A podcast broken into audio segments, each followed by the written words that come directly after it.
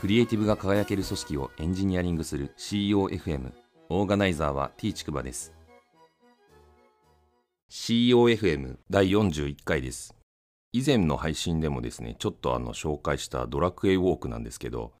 ついにですね先日あの1万円をですね課金をしました。今まであの1000円ぐらいしか課金してなかったっていう話を以前の配信で話したんですけど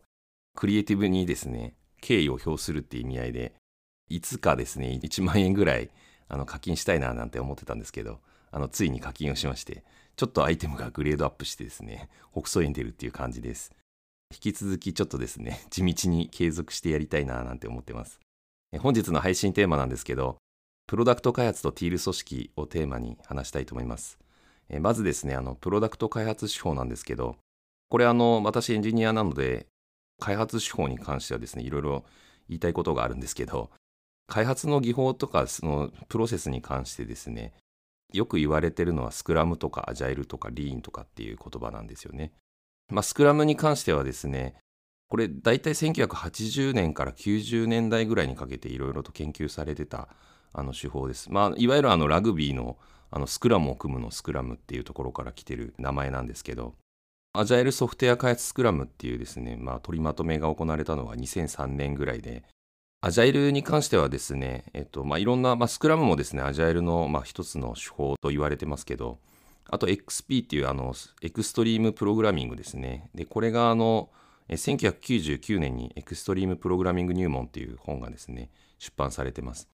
エクストリームプログラミングのですね、ウィキペディアの記事を見るとですね、いろんなまあそのテストのですね、自動化だったりとか、ソフトウェアをですね、反復的に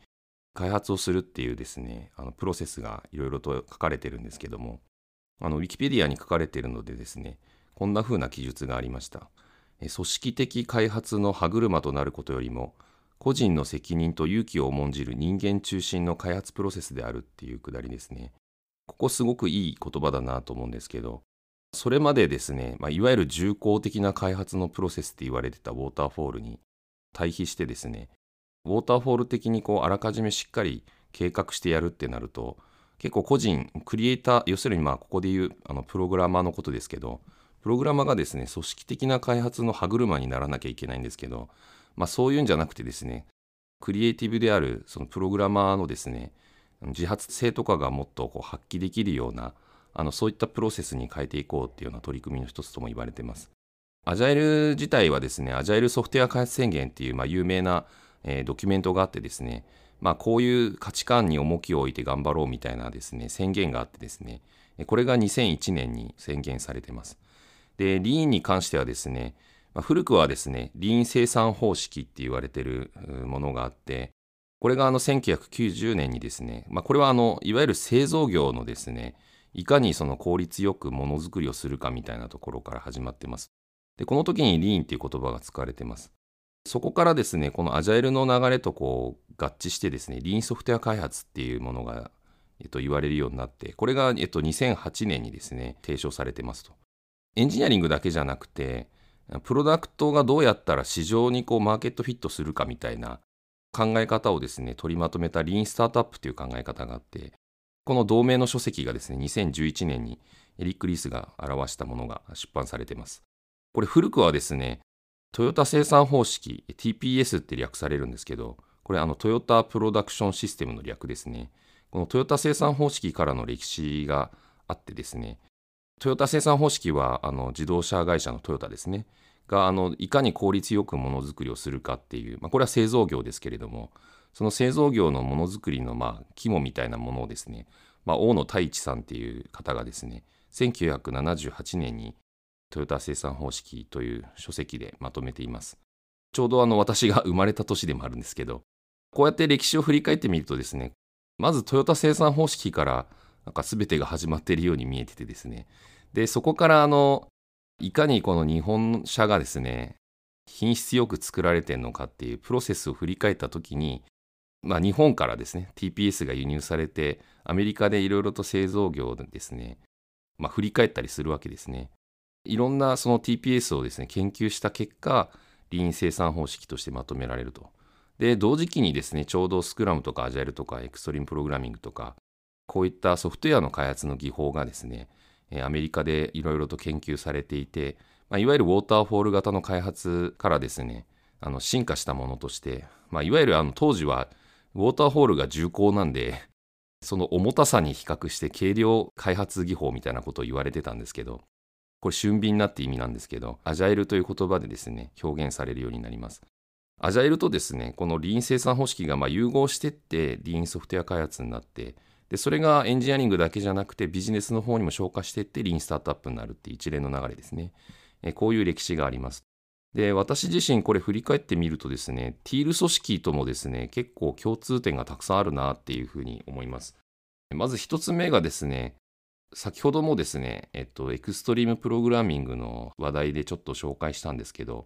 この人間中心の開発プロセスって言葉があったと思うんですけど、要はですね、こうクリエイティブ、まあ、プログラマーをはじめとするクリエイティブの人が中心となっているってことですね。これ、アジャイルの文脈だと、ピープルファーストっていう言葉でもよく表現されるんですけど、あくまでも人間が中心となって、こう物事が進んでいくんだよっていうことをですね、標榜していると。もう一つがですね、あの、あらかじめ立てた計画よりも柔軟性を重んじるっていう文化ですね。計画を立てること自体は否定はしないんですけれども、まあ、その通りにあのカチッと当てはめて計画を守ることに優先度を置くっていうよりは実際にこう反復的なプロセスを踏まえてですね繰り返してみてその計画がうまくいかなかったとしてもより良い方向に倒そうっていうような、まあ、力学が働くという感じです。3つ目のですね共通点という意味で言うと、まあ、先ほども言いましたけど反復的なプロセスですね計画よりも柔軟性を取るって言った場合にやっぱなんか何回もですね、行き来しないといけないんですよね、工程ごとにというか。で、そういうなんか計画をして、やっぱりうまくいかない、実際にやってみてどうだったかみたいなのをこう繰り返して、それをですね、高速にやっていくっていうことがですね、まあ、反復的なプロセス、またそのスピード感に現れてるのかなっていうふうに思っています。私自身このティール組織のですね、書籍を読んだ時に、すごい感じたことがあってですね、プロダクトの開発手法、まあ、いわゆるスクラムアジャイルリーンとかって言われてるものと、ティール組織ってめっちゃ似てんじゃんって思ってですね、まんまやんっていう感想を持ったんですよね。まあ、エンジニアだったらなんかすごく直感的に理解できるような気がするんですけど、エンジニアの集まりとかがですね、かなりもうそもそもティール的なですね、運営されてるなっていうふうに感じています。で例えば、えーと、OSS ですね、オープンソースソフトウェアの開発だったりとかっていうのは、まあ、エンジニアが技術的な興味関心とか、プロダクト的な興味関心がですね、強い人たちが集まって、まあ、最初はだいたい無償でですね、興味に応じて集まって、そうインターネットを通じて、みんながこう手弁当で開発をするっていうソフトウェアですね。そういうまあプロセスでやっていくとですね、今までそのお金とか権力とか あのそういった力学で動いてたものじゃないところでですね動かなきゃいけないので、まあ、自然とこういうティール的な感じにならざるを得ないというふうな側面があるのかなっていうふうに思っています。でもう一つはですね私自身もあの目黒 RB っていうですねあの勉強会やってたりとかもするんですけど、まあ、エンジニア向けの勉強会とかですね、まあ、そういう集まりもですねまたこういうティール的な側面があるなっていうのを感じています。利害関係っていうよりは単純にその技術が好きだからとかなんかそこに集まってる人がいい人だからみたいななんか純粋な思いで集まってですねなんとなく自分が貢献できそうな役割を見つけてあの自律的に振る舞っていくみたいな運営方法でやってたりしますとこういうのってなんかエンジニアだとですね非常に親和性が高いのでなんかお金もらってるからやるんだとか上司に言われたから仕方なくやるんだみたいな人っていなくてですね。基本的にはこう自発的にみんなが楽しくやってるっていうのがベースにあるのかなっていうのがこのティール組織とかにもですね通じる話なのかなっていうふうに思っています。私自身はですね